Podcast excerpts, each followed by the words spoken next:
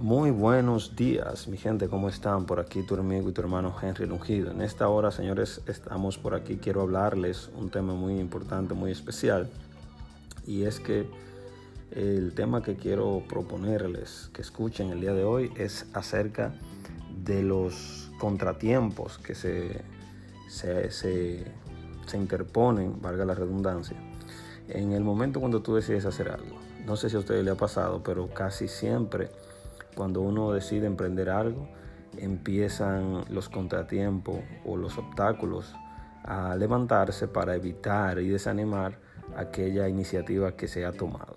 Eh, mi consejo es que sigamos enfocados, que entendamos que simplemente son obstáculos de momento, que si no le prestamos mucha atención, seguimos enfocados, lo pasaremos sin ningún tipo de circunstancia dañina o mala o que desmotive totalmente a uno.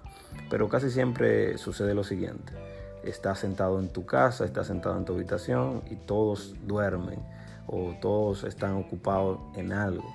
Pero en el momento que decides comenzar algo, una idea, surge un imprevisto. Los niños se despiertan y empiezan a llorar.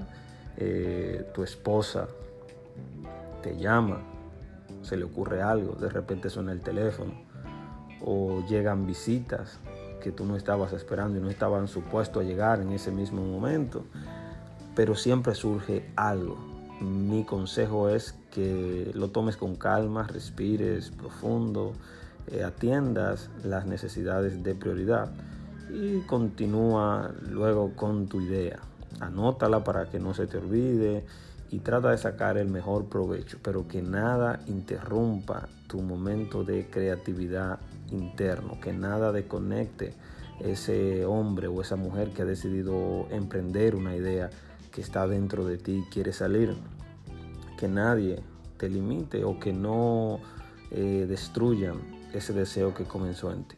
Ese es el consejo del día, así que espero que lo tomes en práctica, en cuenta y le saques mucho provecho. Dios te bendiga y continuamos en breve.